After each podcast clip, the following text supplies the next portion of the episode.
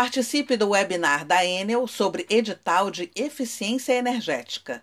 A distribuidora está com uma chamada pública aberta de 2 milhões e meio de reais para projetos de redução da conta de energia elétrica. O evento online tem o objetivo de esclarecer as dúvidas relacionadas ao edital, como cronograma, critérios para inscrição e o processo de avaliação. Começa às 10 da manhã desta terça-feira, dia 8 de dezembro. Para participar, basta se inscrever pelo link disponível neste boletim.